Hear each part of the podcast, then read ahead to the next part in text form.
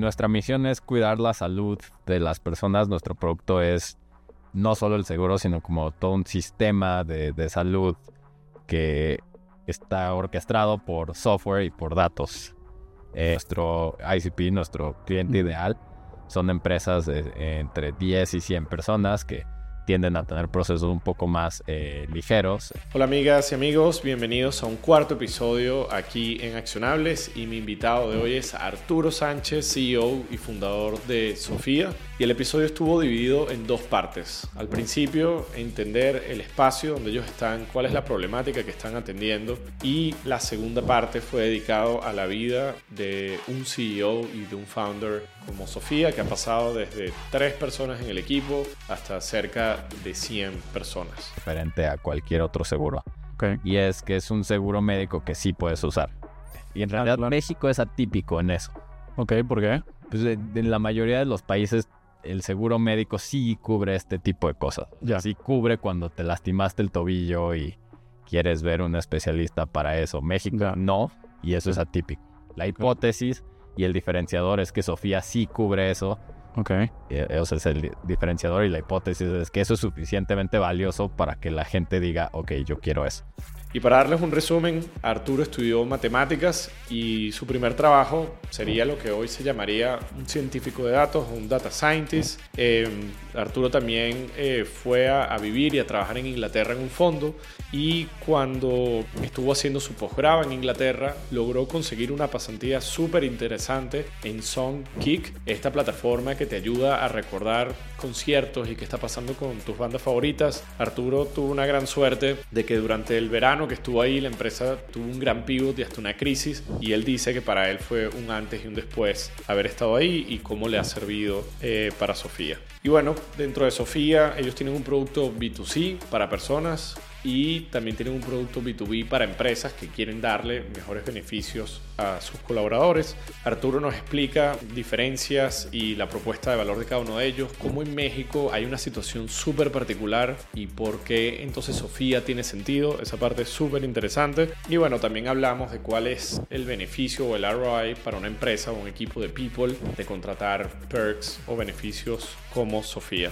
Y creo que de 50 en adelante es un 50 a donde voy, porque Sí, sí. todavía hay mucho camino, muy, la mayoría del camino sigue por delante. Es como aún más énfasis en qué dices y cómo lo dices y, y en qué momentos, cómo lo enfocas, cómo le das el tono adecuado. eh, y, y- y demás, y creo que pues, sí, eso viene sobre todo en momentos como más eh, difíciles o momentos más críticos donde la gente tiene que alinearse en una sola cosa y así. Y, y eso se vuelve con la parte más central de- del rol de founder. Para hacerlo menos abstracto, al principio cuando empezamos a trabajar como que discutíamos más y, y en ocasiones se acaloraban más las discusiones y así. Y, y ahorita ya es como un punto donde podemos discutir cualquier tema y aunque estemos muy en desacuerdo y de repente sí se caloran las discusiones, como que hemos tenido tantas de esas que ya sabemos cómo manejarlas y cómo pues, calmarnos y seguir porque pues al otro día tenemos que seguir trabajando. Y la segunda parte a mí me encantó. Eh, logré hablar con Arturo de su vida como CEO, de su relación con sus founders, de cómo ha ido transicionando desde que fueron tres personas, 10, 30, 50 y hasta casi 100. Y en la última parte hablamos de las ventajas o beneficios que tuvo Arturo de haber trabajado en un VC y cómo eso lo ayudó a él a levantar más capital eh, para Sofía. Y la última sección fue entender el día a día de Arturo y cuál es el reto más importante que él tiene hoy en la mesa. Sin más, este soy yo y Arturo Sánchez aquí en Accionables.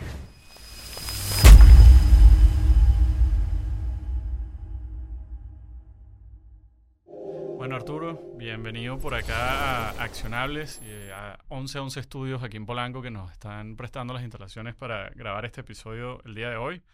Y bueno, de una vez quería que empezáramos con, con- contándonos eh, cuál fue ese día cero para ti como emprendedor en Sofía. ¿Qué estabas haciendo y cómo llegó esa idea a tu cabeza? Sí, hay días cero y hay días antes que cero. Ok, ok. Eh, porque el proceso de empezar Sofía eh, fue, somos tres fundadores y hubo varios meses donde yo estaba viviendo en Inglaterra y mis dos co-founders estaban en Estados Unidos.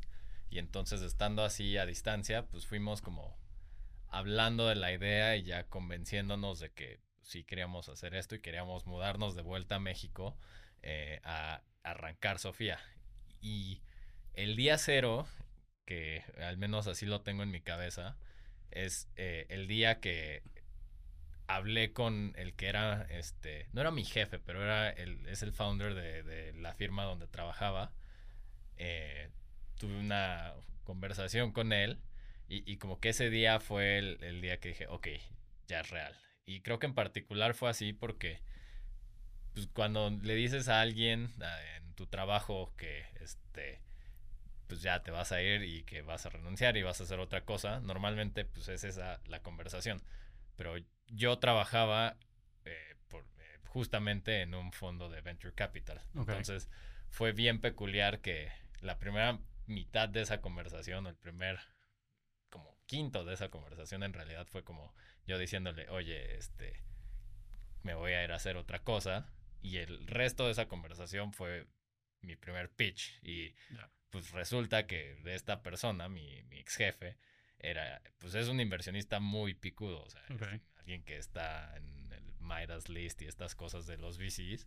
Entonces mi primer pitch fue cuando, el día que renuncié y como que ahí fue el día como cero en mi cabeza. Y ya de ahí se volvió real porque yo ya había renunciado y ya como que todo empezó a volverse cada vez más real. Ya habías quemado las balsas como dicen. y bueno, yo le iba a preguntar, pero ya me dio curiosidad. ¿Qué te dijo el pitch? ¿Invirtió o no invirtió? Sí, él, este, por, o sea, por fortuna y estoy súper agradecido, nos ha apoyado desde el principio. Primero fue como eh, a título personal, así, de su dinero, no con el fondo. Eh, que pues eso es muy diferente, porque eh, pues a veces los VCs hacen inversiones que se salen de la estrategia del fondo. Correcto. Este es uno de esos casos porque pues, ese fondo, Index, no invertía en México y nos puso así de su dinero y pues... A título personal. Sí, súper agradecido y pues, bien padre. Em, y luego, y me estoy brincando como varios pasos, él es quien terminó eh, invirtiendo desde Index, ya como oh, institucionalmente, y es, él es ahora el que está en nuestro board. Entonces, eh, pues sí, como que este fue, fue ahí una transición y ha sido una evolución de trabajar con él bien padre. tengo un montón de preguntas. Vamos a echar un poquito para atrás antes de esos cientos de días antes del cero, o miles, no lo sé. Eh, vi en tu LinkedIn que empezaste tu carrera como data scientist, pasaste varios años ah, ahí, ya me vas a contar un poco más de eso, entraste justamente al mundo del VC, que ya también lo acabas de mencionar, y, llegamos a este día donde, empiezas, donde le pichaste a este ex jefe para arrancar Sofía. Cuéntame un poco, ¿por qué personalmente te metiste en Data Scientist? Creo que además te metiste en unos años tempranos. Cuando ahora yo de repente digo Data Scientist o científico de datos y ya hay gente que, ah, sí, ya lo he escuchado, conozco a alguien, pero de lo que vi en tu LinkedIn, en esos años creo que nadie hablaba de esa carrera y ¿cómo te enteraste que esa carrera era buena y valía la pena? Eh, sí, no, para empezar no existía el nombre. Creo que creo que mi título en el contrato así en mi primer este trabajo era analista de negocios, una cosa así. Lo que hacía de verdad sí era muy data science. Okay. Em, o sea, era analizar datos y hacer modelos cuantitativos. Entonces, no, no me puse el título así de, de a gratis, pero eh, ¿Por qué entré ahí? En realidad, como que me voy a regresar como dos pasos más, que es, eh, o sea, antes de, de, trabajar, pues estudié matemáticas. Y la razón explícita por la que estudié matemáticas es porque no sabía qué quería estudiar o hacer. Entonces, pues era bueno en mate y, y este, supuse, pues puedo estudiar eso y puedo hacer muchas cosas. Y luego puedo decidir en qué me voy a ir. Y terminé la carrera y seguía sin saber exactamente pues, en qué quería enfocar el resto de, mi carrera. Em, y Data Science fue muy parecido a eso, o sea, la, lógica fue muy parecida a eso. Pues, no sé bien todavía que Data Science lo puedes aplicar en cualquier cantidad de cosas. Entonces, y me dentro de matemáticas lo que más me gustaba era como estadística y los datos y, así. De hecho, las materias del, este, de la universidad las enfoqué mucho hacia allá. Y, bueno, eso este, fue como la lógica. no sé qué quiero hacer, pero eh, este, pues eso me da opciones y pues puedo ir aprendiendo skills. Y ahí te interrumpo porque mi, mi socio también empezó con matemáticas la carrera y al menos en su experiencia como que había controversia en la familia. Bueno, ¿y qué vas a hacer como matemático? ¿Y cómo funciona eso? ¿Y vas a ser profesor? Para ti, ¿cómo fue ese núcleo familiar con el tema de la elección de la carrera?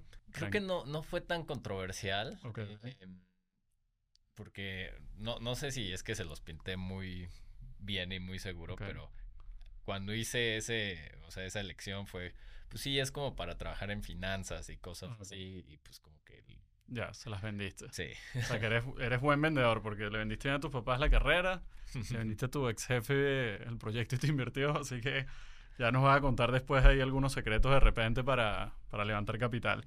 Entonces, bueno, pasaste ahí unos años y cómo llegaste a Visica. Además entiendo que, que fue en Europa. Eh, es el mismo tema que te venía diciendo porque estaba ya trabajando en esto y dije, me gusta esto y, tenía como la inquietud de vivir en algún otro lugar y de hacer una maestría. De nuevo, no sabía como exactamente en qué. Y la maestría que estudié fue en estadística y machine learning, o sea, muy como la parte técnica de lo que estaba haciendo. Era como saber hacer eso mejor y tener más fundamentos, eh, pero sin elegir un área de especialización y, bueno, ya me fui a Inglaterra a hacer esa, esa maestría a UCL y em, como, o sea, terminé en este fondo. No fue enteramente aleatorio, pero fue como muy, este, muy poco lineal. Ok, ok. Después de la, de la maestría, ahí, ahí, te va como llegué. Este, después de la maestría, quería hacer un internship. Al final de la maestría tienes que hacer tu tesis. Claro, claro. Y lo puedes hacer trabajando en alguna compañía. Yo quería trabajar en una compañía mientras hacía eso por, curiosidad. En particular tenía como este domain que era la música y me gustaba, eh, o sea, me gusta mucho la música. Y dije, pues estaría muy padre trabajar en data science, intersección con música. Wow. Y hubo como una feria de trabajos así donde van las startups y demás. Y había una empresa que se llama Songkick, que sigue activa, ya la adquirieron. y me obsesioné con, o sea, como que sí le eché ganas a hablar con la gente de esa startup porque era música y data science. Y hablé con las otras dos que eran música y data science y como que quise hablar así. Este, logré hablar con el que era como el head de data science de, de Songkick. No tenían un internship, pero este, pues les dije, oigan, me interesa mucho esto y pueden abrir un internship o, hay algo que pueda hacer. tengo que hacer mi proyecto de la universidad o de la maestría y lo puedo hacer en una compañía, puede ser en Songkick y bueno, dijeron, va. Estuve ese verano haciendo ese proyecto y ahí me gustó un buen como la cultura de, de las startups. Como que era una, es, bueno. ¿Te recuerdas qué tan grande o pequeña era en ese momento esa empresa? ¿Pocos empleados, muchos empleados? Eran como 30 personas. Ok, estaba todavía early stage prácticamente. Sí, y fue como una experiencia, o sea, a pesar de que fueron dos meses y medio, tres meses, la verdad es que aprendí así muchísimo de cómo funcionan las startups y qué cosas suceden en una startup, de cómo es la cultura, de pues, las startups y cómo es diferente a una cultura más normal o de compañía más tradicional. Y tiene que ver con el momento específico que, en el que estaba esa compañía en, eh, en ese punto en el tiempo. Esta compañía había levantado este, su serie de Sequoia y, e Index. Entonces era como el poster child de las startups de Londres en ese momento. Eh, yo no sabía mucho de esto, pero que me sonó que son cool y pues... Hablábamos que 2017, dice. No, esto fue 2012. Wow, wow, ok, ok. 2013. Em, pero en ese momento Londres no había tenido y no tenía la reputación como hub de startups. Entonces era como el hub latente en Europa y esta compañía era como, este, pues ahí una compañía bien prometedora porque pues el mercado al que iban era revolucionar la música en vivo. Sí, sí, sí. A la vez esa startup estaba pasando por, tenían su producto principal que era como este tracking de concierto, de tu música para recomendarte y, o para decirte cuando había conciertos relevantes en tu ciudad. Eh, pero estaban experimentando con esta cosa que era como un Kickstarter para conciertos, es decir, que podías pull your money como usuario y traer a un artista, que es una idea que se me sigue haciendo increíble. Sí, sí, sí. Y eso estaba teniendo tracción, pero tenían su producto principal. Y por azares del destino me tocó estar ahí cuando tuvieron que decir, no, o sea, esto es otro negocio, esto es otra identidad. Vamos a tener que frenar este experimento y seguir concentrándonos en, en el producto principal. Como que en ese momento lo vi y lo viví y como que no, o sea, pues lo, no lo internalicé o, no, no sé si internalicé, pero bueno, me tocó estar ahí. incluyendo que post-board meeting, pues uno de los board members habló a todo el equipo y dijo cosas y así. Y lo, creo que, o sea, estoy clavándome tanto en esto porque hoy, eh, más de 10 años después, y a pesar de que fueron 2, 3 meses y que yo era como el intern, así que pues, no, mucha gente no sabía qué, qué estaba haciendo, creo que aprendí un montonal de como todas esas experiencias y ver pues cómo los founders tuvieron que comunicar eso al equipo, decir, tenemos que enfocarnos acá, eh, cómo tuvieron que realocar recursos, reacomodar los equipos para eh, reenfocarse en el producto principal. Y, o sea, en retrospectiva es como un momento ahí de aprendizaje súper valioso. Total. Eh, que pues fue muy por azares ahí del destino. No, no, total, total. Y, qué cool. Es una empresa que además sigue viva, que ya sabemos que es un reto que, las empresas sigan vivas. Eh, ese feature original sigue existiendo. A mí siguen llegando recomendaciones de bandas que, que siguen la plataforma. Y también fanático, te digo, pudiéramos hacer todo el episodio sin problema de, de, cómo aprovechar el tech y los procesos de growth para la música, que creo que falta una disrupción enorme ahí, especialmente en temas de royalty. Estoy como emocionado con todo lo que viene con todo el tema de los tokens, NFTs y cómo los artistas están buscando financiarse de otra manera. pero... Es una industria, o sea, Sonky que al final tuvo un exit ahí medio dramático en que Ticketmaster los compró y así. Ah, no sabía. Em, sí, o sea, como resultado de un lawsuit y no sé, muchas cosas. Pero, o sea, tu punto es 100% cierto. Su visión era que Sonky fuera donde tú compras el boleto y todo está integrado y funciona muy bien pero pues están los incumbents y Ticketmaster y como que hubo una batalla ahí, terminó comprándolos y así acabó esa historia. Em, pero hay varias olas todavía por venir. Seguro, seguro. Yo estoy ahí como atento en el futuro de, cómo me involucro en esa industria porque, porque me fascina. Pero bueno, ya empezaste a tocar temas que vamos a hablar hoy. Eh, producto, pivotear, estrategia, eh, el rol de founder, ya dijiste que viste cómo les tocó comunicar a ellos, o sea, todos esos temas tensos eh, de pivots, seguramente has tenido pivots en, en Sofía. Y uno que me, que me gusta y que lo hablamos antes de comenzar a grabar, bueno, la guerra entre las nuevas empresas contra el status quo, David contra Goliath, o las nuevas empresas contra los dinosaurios, como me gusta llamarlos. Y me recordaste un documental que recomiendo un montón, creo que sigue en Netflix, se llama Print the Legend Mm. Y es como las nuevas empresas o las nuevas startups de impresión 3D salieron a, luchar con las grandes empresas de impresión 3D y pasaron varios casos. la pequeña que le ganó a la grande, la grande que se tuvo que comer a la pequeña por, para, porque si no la grande iba a morir y logró como que adquirir bien. Este, pero es un buen documental, dura como una hora y, y, es buenísimo ver la experiencia de las pequeñas contra los grandes. Entonces, bueno, eh, ya vamos a, los primeros días eh, de Sofía. Eh, ¿Qué hipótesis tienes tú y tu equipo? O sea, ¿qué están trayendo al mercado? ¿Por qué nace Sofía y cuál es esa gran misión, esa gran bandera que tienen y, por la que están construyendo un producto y una solución todos los días? Sí, creo que nuestra misión tiene el elemento de que es universal y, nunca se acaba porque o sea, lo que hacemos explícitamente nuestra visión es mejorar la forma en que millones de personas cuidan su salud. Y hay como varios elementos de como muy, eh, muy eh, este, intencionales ahí. Uno es eh, mejorar, o sea, como no es solo cambiar, no es solo como reacomodar y hacer diferente, es como quieres mejorar. ¿Y qué quieres mejorar? Es no es cómo compran un seguro, no es eh, cómo em, van al doctor, o sea, es más amplio que eso, es cómo cuidan su salud. Ok. Y el tercer elemento es eh, para millones de personas, porque, pues, o sea, puedes hacer eso estando como al pendiente de una persona y eso, pues, e, es valioso, pero, pues, es una persona. Como que el valor de una startup es que logras alcanzar e impactar pues, a muchas personas. En nuestro caso, tenemos claro que tenemos que llegar a millones de personas eventualmente.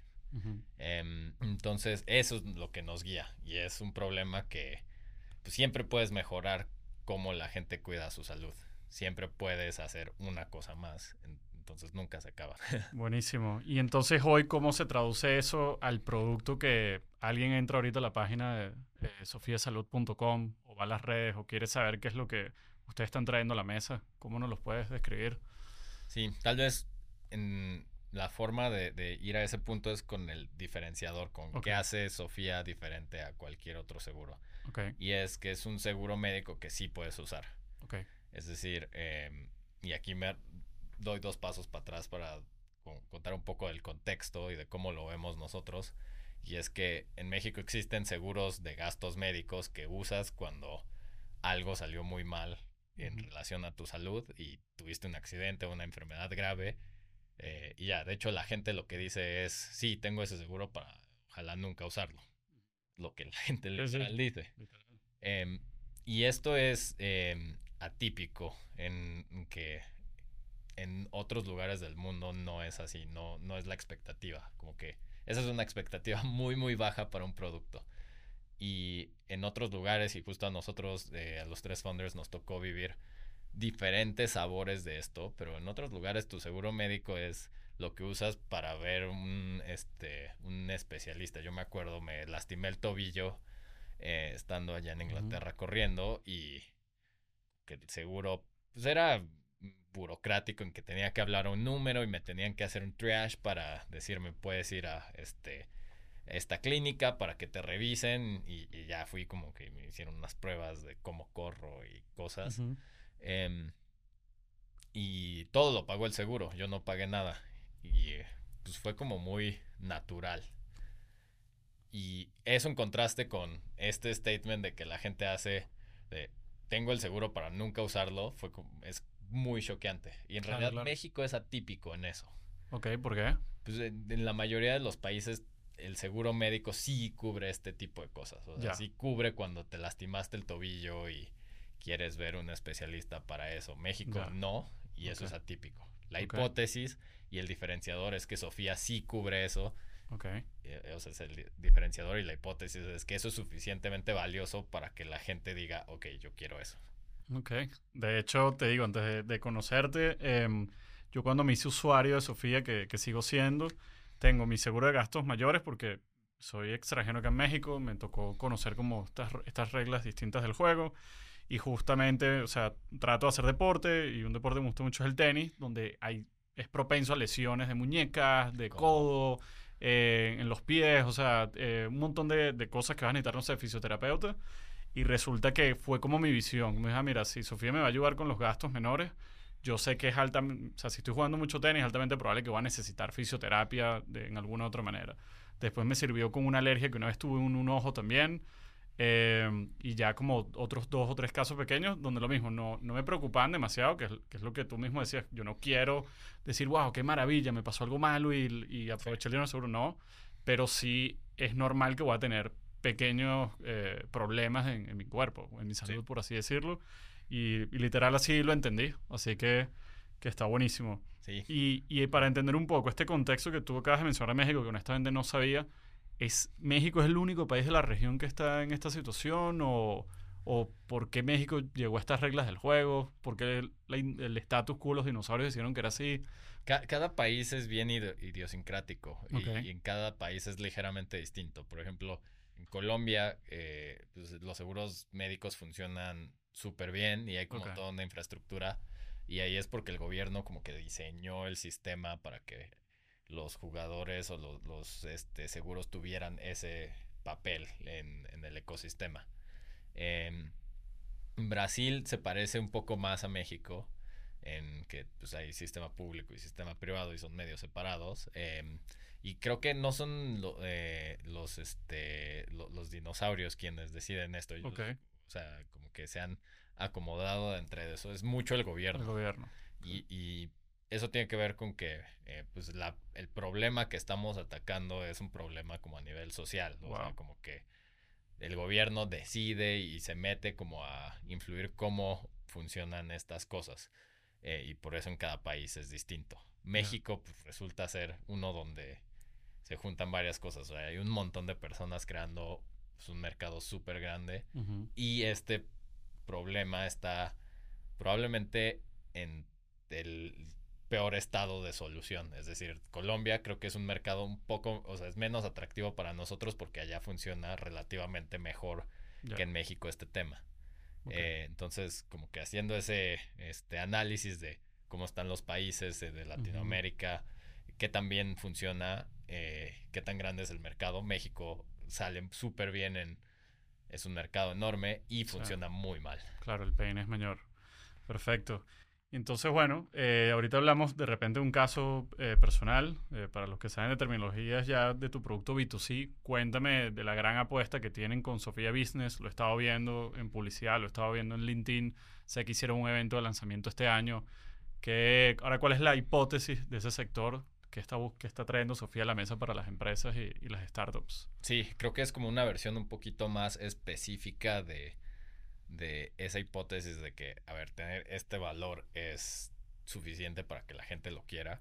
Esto es las empresas que se preocupan por eh, sus equipos encuentran mucho valor en dar este beneficio de cuidado de la salud completo porque la gente sí lo va a usar. Y ese es un valor diferenciado comparado con lo que da este, un incumbent.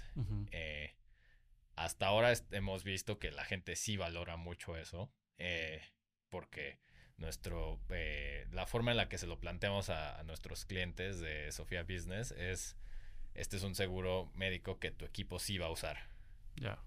Y tenemos este, dashboards donde enseñamos a los administradores de, las, de, recursos humanos cuánto usan eh, sus equipos Sofía y siempre quedan wow, sí, o sea, es, esto es otra cosa que el seguro que teníamos antes. Claro, claro, porque además me imagino que si una empresa, acabas de decir algo, las empresas que se preocupen por sus empleados, sus colaboradores, si una empresa no está ayudando a, a, su equipo, bueno, al final esa persona de su propio salario va a tener que cubrir esos costos o su propio seguro. Eh, sí me da curiosidad ese statement fuerte que tienes, este es el seguro que la gente sí usa. Eh, ¿Cómo, ahora de repente pensando aquí como inversionista, entiendo que el tema de seguro, y me corriges por favor para que nos expliques aquí a todos, es como un sistema colectivo donde entonces todos pagamos eh, el seguro y entonces eh, un, grupo financia al otro. Como el grupo de algo así entiendo, y hay un tema de loss ratio y cosas por el estilo. ¿Cómo entonces convenciste a CASEC y, a grandes inversionistas a que, a que te apoyen? Si tú le dices, no, mira, que yo quiero que la gente lo use. ¿Cómo funciona ese juego ahí de, Economics? Creo que ahí está la magia, porque, y me voy a regresar al caso que decías, este, una lesión de, de codo este, por jugar tenis. Tu seguro normal, pues, te va a ser difícil. Tal vez ni siquiera piensas en hacer el claim de una consulta con tu seguro normal Mm. Y probablemente te lo haga difícil si haces ese claim. Nosotros, al contrario, pues te digo, estamos como empujando a que te revises eso, tomes fisioterapia.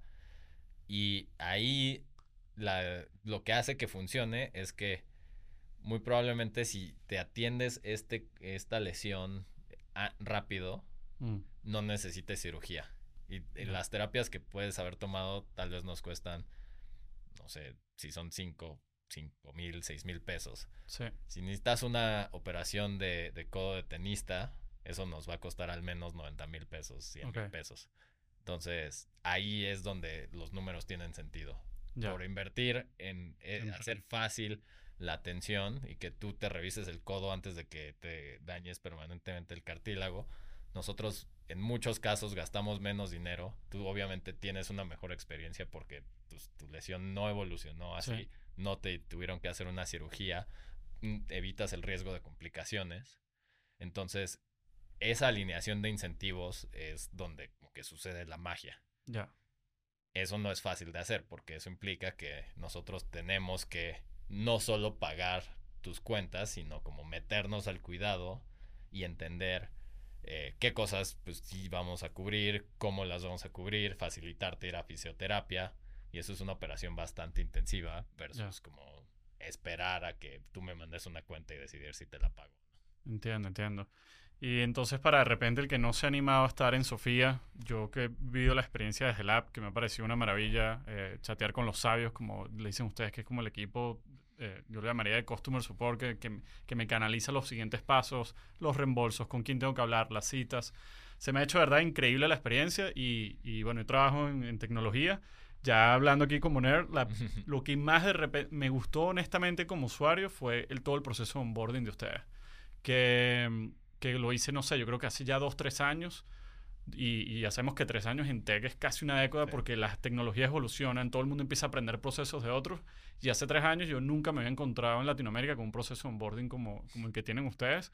Y eso me, eh, me parecía, ya me parecía de hecho increíble. O sea, tuve ese esa primera buena impresión que, que toda persona de producto quiere tener para que ese usuario diga, wow, llegué a un aha moment, hablo del producto, se lo comento a mis amigos.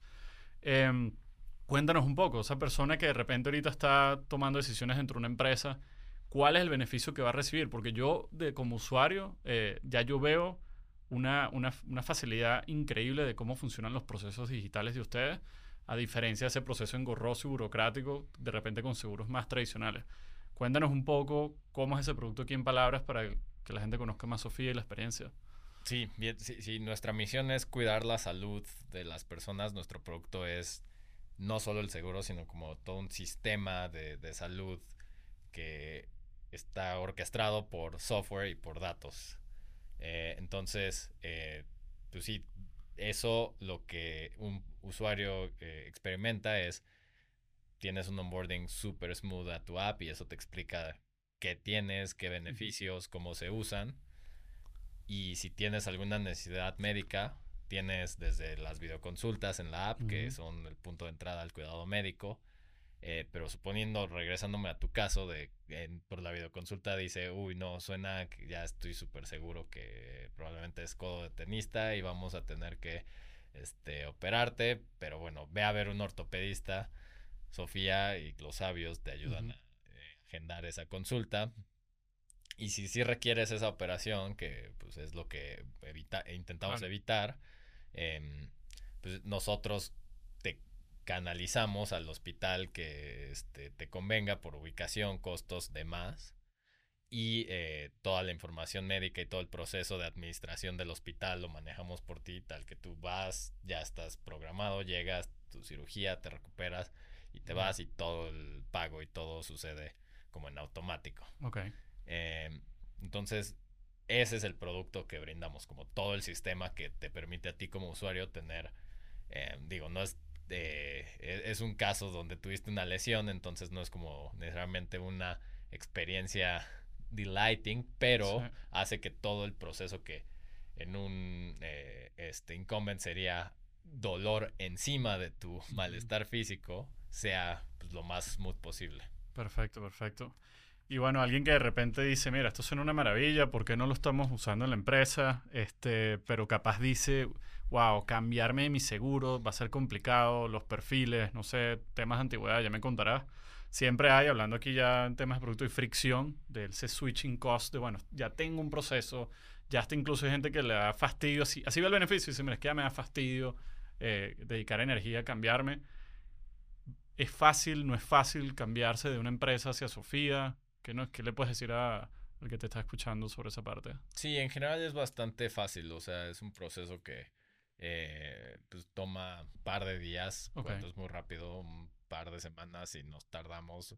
Es también una conversación con la empresa de, de qué velocidad se mueven, pero eh, es algo en realidad bastante sencillo. Eh, sobre todo porque nuestros sweet spots son, y nuestro ICP, nuestro cliente ideal, son empresas entre 10 y 100 personas que tienden a tener procesos un poco más eh, ligeros. Eh, me imagino que si fuéramos a venderle ahorita a FEMSA, pues probablemente ese proceso no va a tomar eh, una o dos semanas. Es un proceso bastante más complicado, pero claro. con nuestros clientes en los que nos enfocamos y en los que buscamos adquirir, es este bastante smooth. Y creo que una vez que pues ya pasas este proceso de switch, el valor es súper percibido y pues ya las empresas tienen que quedarse muchísimo. Dijiste valor y esa era mi, mi, siguiente pregunta para cerrar esta primera parte del producto en Sofía. Yo me imagino que hay distintos tomadores de decisiones cuando llega Sofía a la mesa, cuando se va a evaluar dentro de, de los equipos, etc. Está de repente la persona que toma decisiones y que genuinamente se interesa por el cuidado de su equipo quiere ver cómo los hace más felices, quiere ver cómo les, les, brinda el mejor ambiente posible en su trabajo y está buscando perks, está buscando beneficios. Ese está completamente un board de la decisión. De repente esa persona tiene que salir a convencer el que maneja la finanza y el que dice, ok, hago o no hago esta, vamos a llamarla inversión. Porque de repente esa persona dice, mira, no es problema mío, es eso que, esa área que tú estás llevando, mi problema son las finanzas de la empresa que necesito que estén en verde. ¿Cómo ¿Qué le dicen ustedes a las empresas que no han pensado en esto como algo que les va a dar ROI de alguna manera o retorno, poner ese dinero ahí en vez de ponerlo en, este, vamos a comprar una chamarra para el equipo, vamos a darles un viaje, guardémonos ese dinero y que sea profit de la empresa. O sea, ahí deben haber mil factores a la hora de hago o no hago esta inversión o este gasto. ¿Cómo, ¿Qué beneficios has visto tú de este, de este gasto o esta inversión? Porque habrá gente que lo ve como gasto, hay gente que lo ve como inversión. Sí, creo que es este. Pues ahí es una cuestión de eh, intentar cambiar el mindset de esta persona eh, y demostrar con la, data que tenemos, pues el tiempo que la gente se ahorra en, en vez de, este, pedir un día off para ir al doctor, pues tienes una videoconsulta, entonces es eh, pues, muy rápido. de hecho, nos llega a pasar que alguno de nuestros, este, de nuestros clientes han establecido internamente, sin que nosotros empujemos eso, que para poder tomarte un día off, como que tienes que mostrar, porque estás enfermo, tienes que mostrar que tuviste tu videoconsulta con Sofía. Porque pues ya como que te digo, sí, ya, sí, el doctor te recetó esto. Entonces, ese es como el punto como de ROI muy, muy, este, claro y, luego em, depende de, en qué estados eh, está la, en qué estatus está la compañía. Es decir, si tiene ya un seguro, em, pues eh, como que ya tienen allocated ese, ese presupuesto.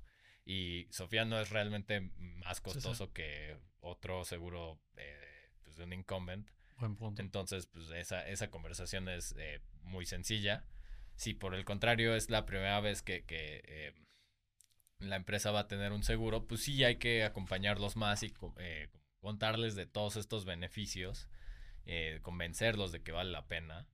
Eh, también hay, algunos ángulos como bastante más técnicos, así de cómo, puedes deducir este, este gasto de, tus impuestos y demás, que también lo hace más atractivo para, para ese tomador de decisiones.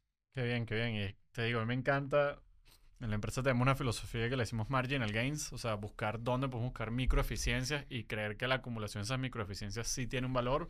Nunca hubiese pensado en, en algo tan obvio de que, mira, ya por tener atención digital, el tiempo de commute que le ahorras a esa persona, tanto por su bienestar y su tiempo, eh, y hasta por la propia empresa, porque bueno, puede atenderse y rápido vuelve a su puesto de trabajo y, no fue traumático, no gastó dinero en transporte, gasolina o taxi, o sea, lo que haya necesitado. Y de verdad, o sea, me imagino que como esos deben haber muchos.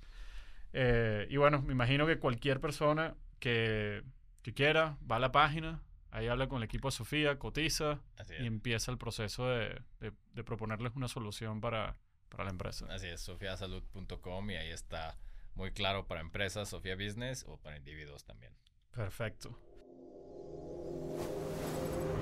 Bueno, Arturo, este, ahora quiero aprovechar que te tenemos acá hoy y nos contaste como, bueno, todo lo que estás haciendo, qué producto ya tienen, qué solución eh, han construido y siguen construyendo. Quisiera que esta segunda parte hablemos más de, tu rol como emprendedor, como founder, y, que empecemos de repente, eh, que nos, y, que nos cuentes cómo ha sido esa evolución de tu rol, dado que ahora tienen más de 100 colaboradores en la empresa. ¿Cómo crees tú que, cuáles han sido de repente esos puntos en el timeline donde tú dices, wow, cuando éramos 5, mi rol era este. Cuando éramos 20, ya yo sentí que la cosa cambió. Cuando íbamos a 50, era una empresa que ya yo ni conocía y, y ya yo no sé ni qué, cómo funcionan las cosas. Tuve que volver a aprender todo de cero, no lo sé. ¿Qué milestones o qué, o qué fechas tienes en tu, en tu cabeza de lo que ha sido tu rol de founder desde el día cero hasta hoy? Que ya, tienen cuatro, cinco años en Sofía. Sí, cinco años. Cinco años. Tres años operando, pero eh, cinco años ya como empresa. Ok.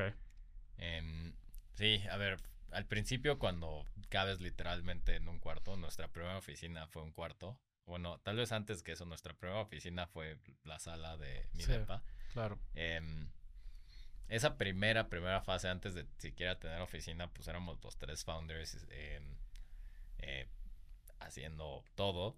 Y creo que esa primera fase es, es bien específica. Creo que esa es la que te llevas como founder y como que no no, no hay como un análogo, o sea, es como... El 0 a 1 es solo este momento. Y hoy yo no hago algo, nada va a suceder. Literal. Y, es como una sensación medio overwhelming de, sí. ok, si no estoy haciendo algo, no está sucediendo nada. Em, y luego, el siguiente paso es cuando empiezas a tener un equipo. Y, y, eso cambia, eso cambia un poco. Puede ser que tú ya no estés haciendo eh, cosas porque estás haciendo otra cosa, pero pues ya hay más cosas sucediendo.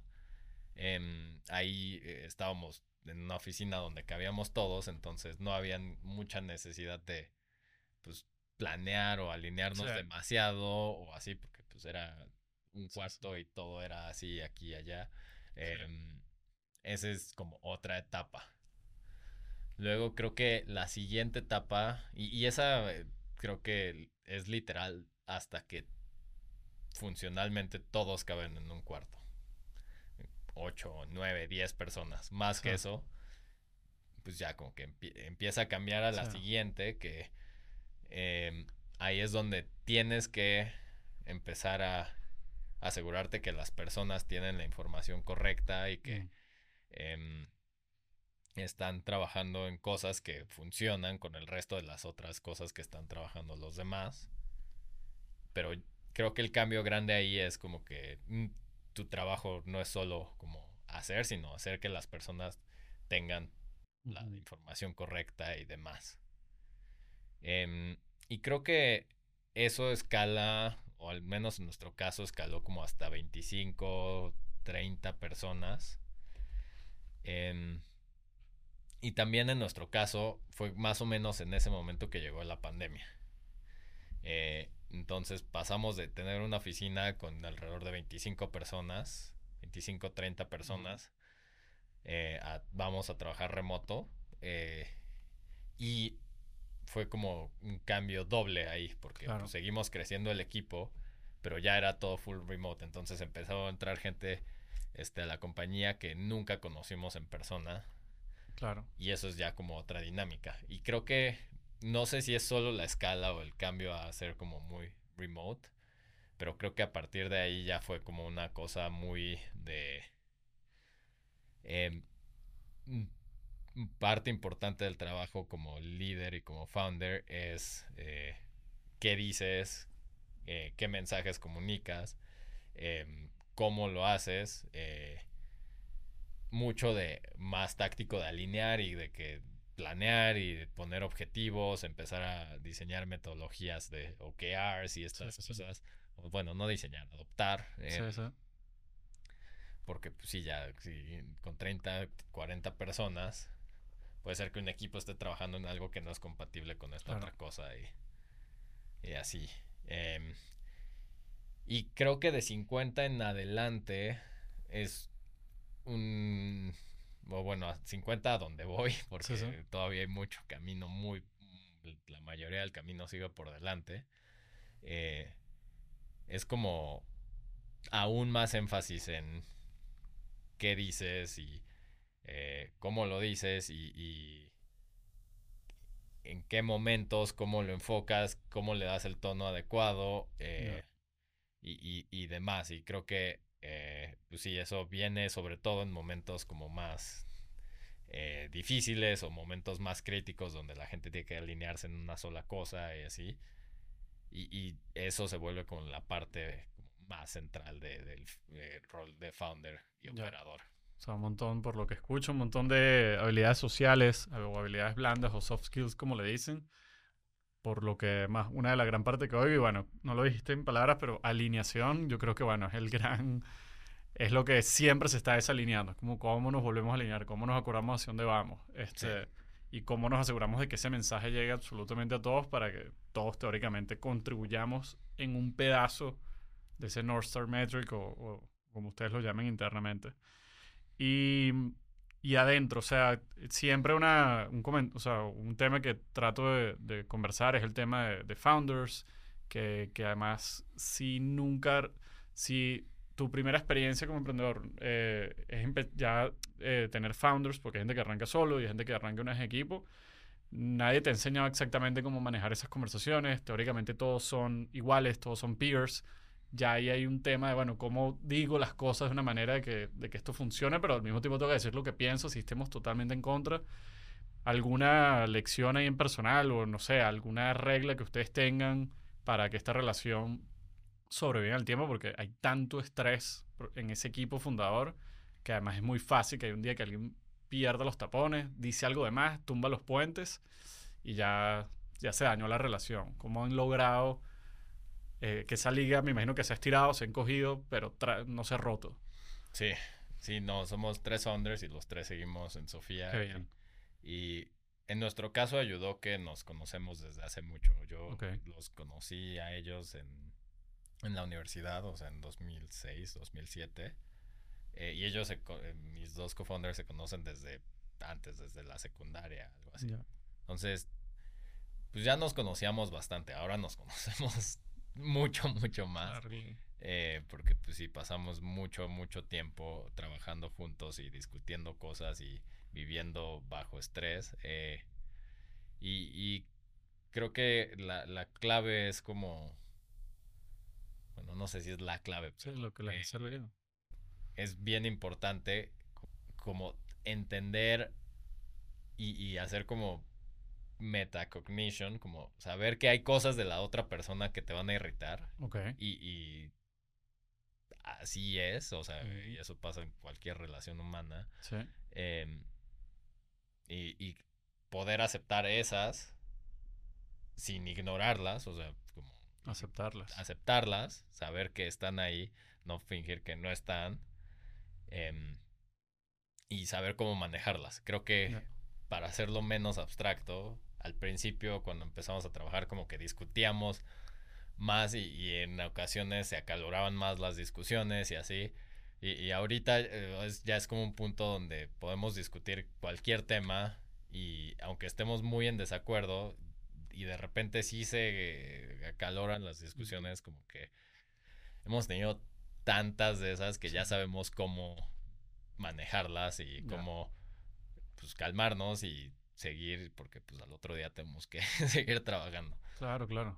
Buenísimo, buenísimo. Sí, creo que clave y, funciona hasta para yo, relaciones de roommates, relaciones de pareja amorosa, amistades, lo que sea, porque es mentira que que el match es total y que a mí me encanta absolutamente todo, eh, todo de una persona y además que tú dijiste algo que, que ya se conocían, pero ahora se conocen más porque siempre hay un matiz nuevo de un color que yo no había visto completo. Mira, ya te vi cuando eres gris, pero ahora te vi un gris más oscuro que no te había visto y bueno, eso solamente lo lleva el tiempo.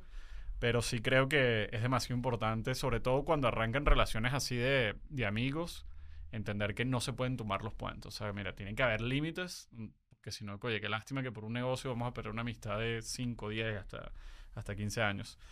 Y, y tú como founder, eh, y nos contaste al principio que, bueno, pasaste por VC cuatro años, si no me equivoco. Tres años y medio por ahí. ¿Te dio ventajas, no te dio ventaja al momento de ir a levantar capital? Eh, ¿Qué nos puedes contar ahí de, de, eso?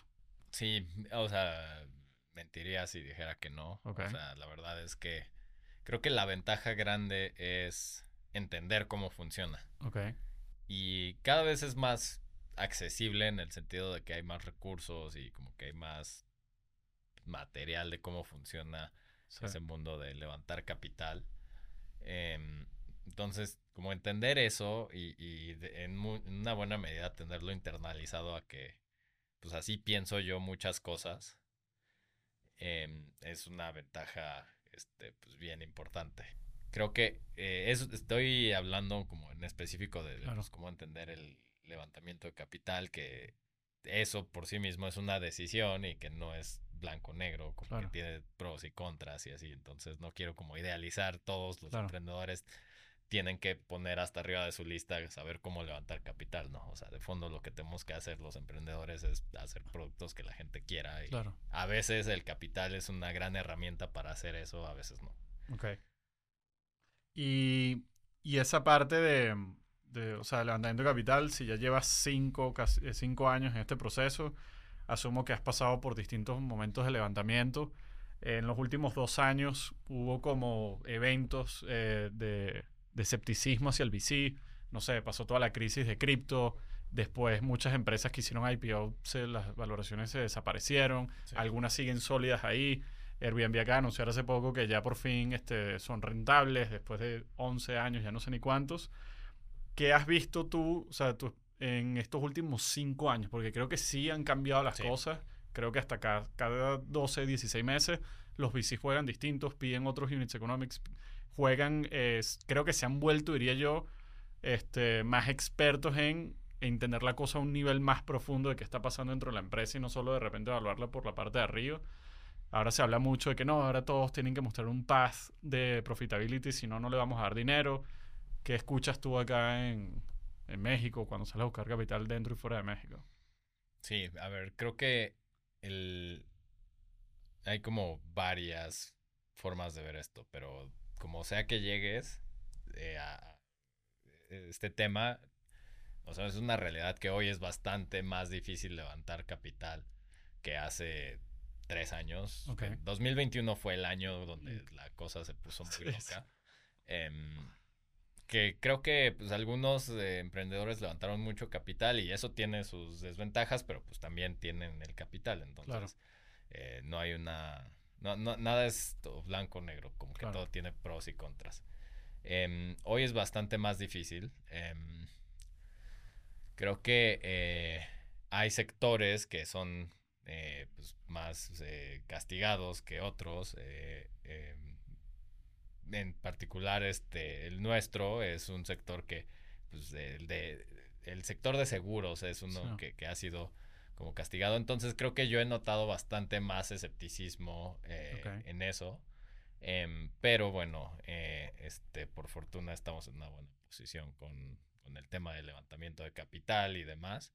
Eh, pero bueno eso este sí hoy creo que un emprendedor debe tomar este pues con mucho respeto el tema de cuánto capital va a necesitar y cuánto, este, eh, cómo pensar ese levantamiento, qué probabilidades le pone dentro de sus planes y demás. Eh, tal vez, si fue en forma de consejo, yo diría, ponte en una posición que el capital sea una opción que te permite acelerar. No, que no sea algo que necesites para lograr tus planes.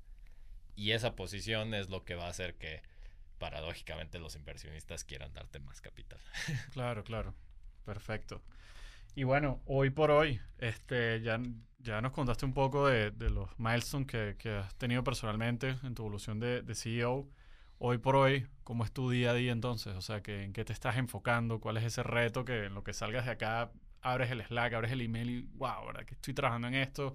Tengo toda esta visión, no sé, para antes que se acabe el año ¿Qué te quita el sueño? Y digo aquí entre comillas, ahorita. Eh, Sofía está en una fase eh, como padre porque ya no es una cosa la que me quita el sueño. Y, por ahí alguna vez, hace unos meses, vi un tweet algo así como que eh, a startup without a product market fit wants only one thing. A startup with product market fit wants a thousand things. Mm. y, y, eso, o sea, creo que es muy, captura algo muy, muy cierto del mundo de las startups, como que hace 18 meses mi único foco era cómo crezco y cómo crecemos y cómo hacemos que esto este, escale. Hoy crecer siempre es una cosa, crecer es la razón de ser de las startups, es fundamental, así central. Eh, pero bueno, en Sofía eso ya está funcionando, ya tenemos un motor ahí que este, nos permite traer decenas de nuevos clientes de empresas cada, cada mes, entonces ya está ahí, hay que echar, no, I don't take it for granted, hay que poner muchas ganas y que siga funcionando, pero ahora también tengo que ver en nuestro negocio el tema como de el riesgo y este cómo el capital juega con eso y mantener que eso esté bajo control y como que esté bien encaminado. Y también ya somos 120 personas en el equipo, entonces pues manejar una operación de 120 personas pues tiene sus propios retos. Y queremos hacer un montón de cosas nuevas en producto. Ya. Y ya empezamos a tener data suficientemente eh, grande y, e interesante para empezar como a ver qué cosas hacemos de data que luego metemos al producto y, y, este cómo eso funciona. Em, y también está el tema, pues somos una aseguradora, tenemos que operar todas las cosas de la regulación. Claro.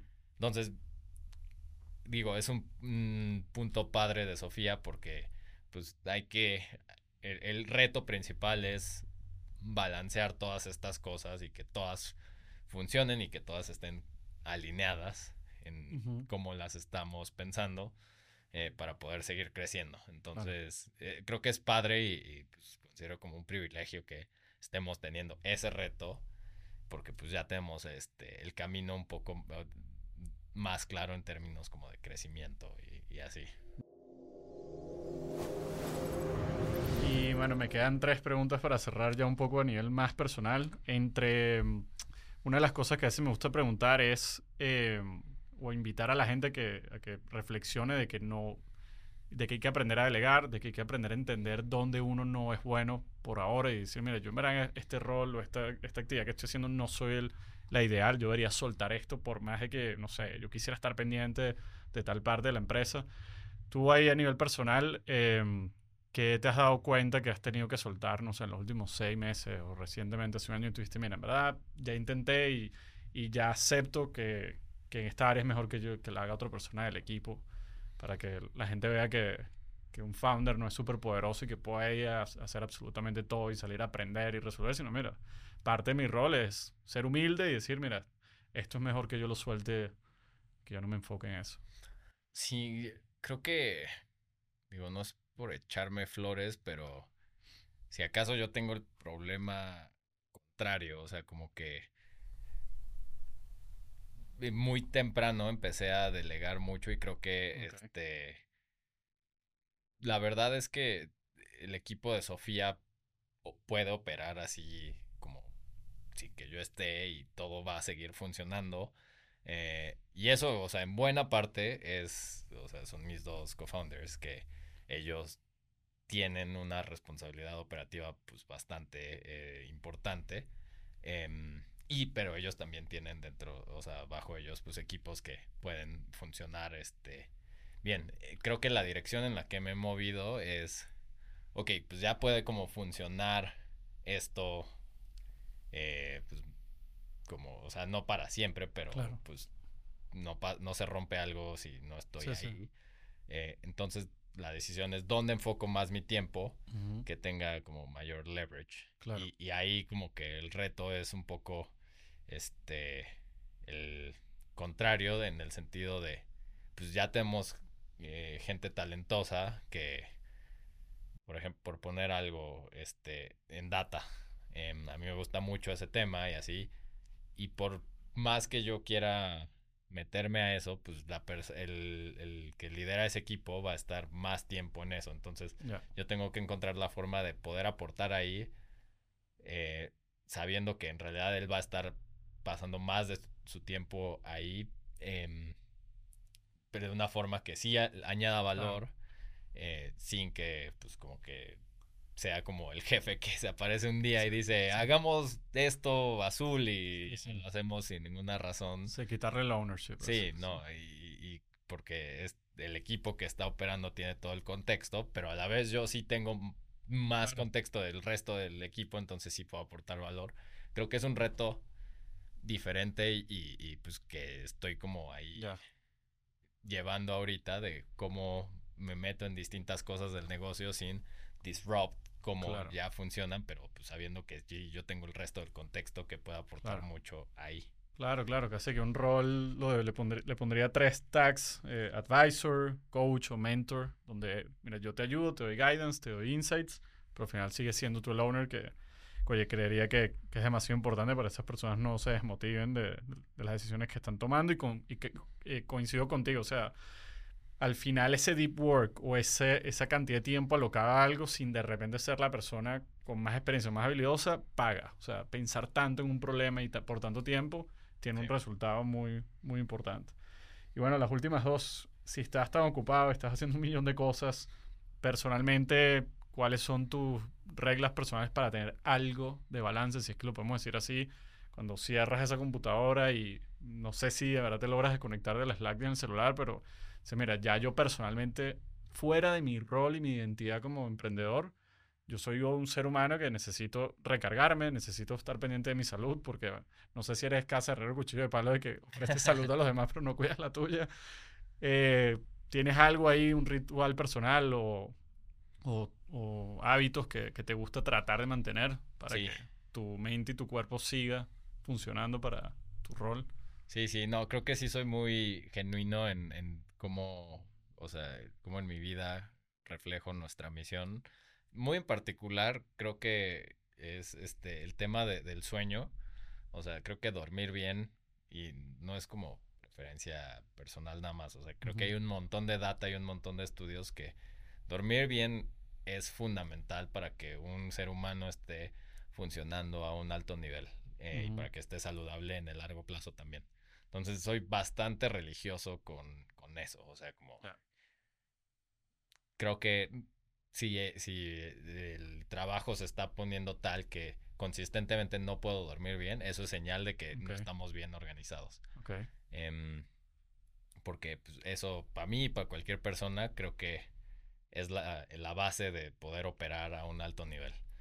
Eh, entonces, ese es como el primer boundary, así, esas ocho horas de tu sueño, si no las estoy pudiendo tener, algo está mal. Red flag. Sí. Em, y luego que, también soy bastante disciplinado, pero pues eso sí es más fluido. Em, todos los días camino muchísimo. Eh, siempre ando por ahí con mi perro y caminando, este, escuchando podcast o audiolibros o así. Em, y sí tengo pues un hábito de hacer ejercicio más como de, intensidad y en forma y con un plan y así. Eh, pero bueno, ese, ese a veces sí, la verdad, cuando las cosas se ponen más este, intensas, pues por ejemplo, estas últimas semanas sí, sí he fallado un poco más. Ya, ya, ya. Bueno, nada, y de chiste le digo a tu equipo más cercano o, a los founders que de repente pongan pública tu métrica de sueño. Entonces, oye, bueno, mira, si está Arturo esta semana, tenemos que cambiar algo y puede ser un indicador interesante ahí a ver qué pasa. Y bueno, la última ya para despedirnos aquí en, eh, en Accionables y, de nuevo aquí en 1111 Estudios que nos prestaron los espacios. Cuando la cosa no se está viendo bien en las métricas de sueño, en las métricas del negocio, en el runway, esos días o meses o semanas donde la cosa se está oscureciendo, oscureciendo y se empieza a cerrar como esa ventana eh, y te vas a dormir y dices, wow, qué cantidad de problemas tenemos en la mesa y mañana ni siquiera sé por dónde va a empezar. Cuando la cosa está mal o está oscura, ¿qué es lo más interno de ti que todavía dice, no, vamos, o sea, esto lo vamos a resolver?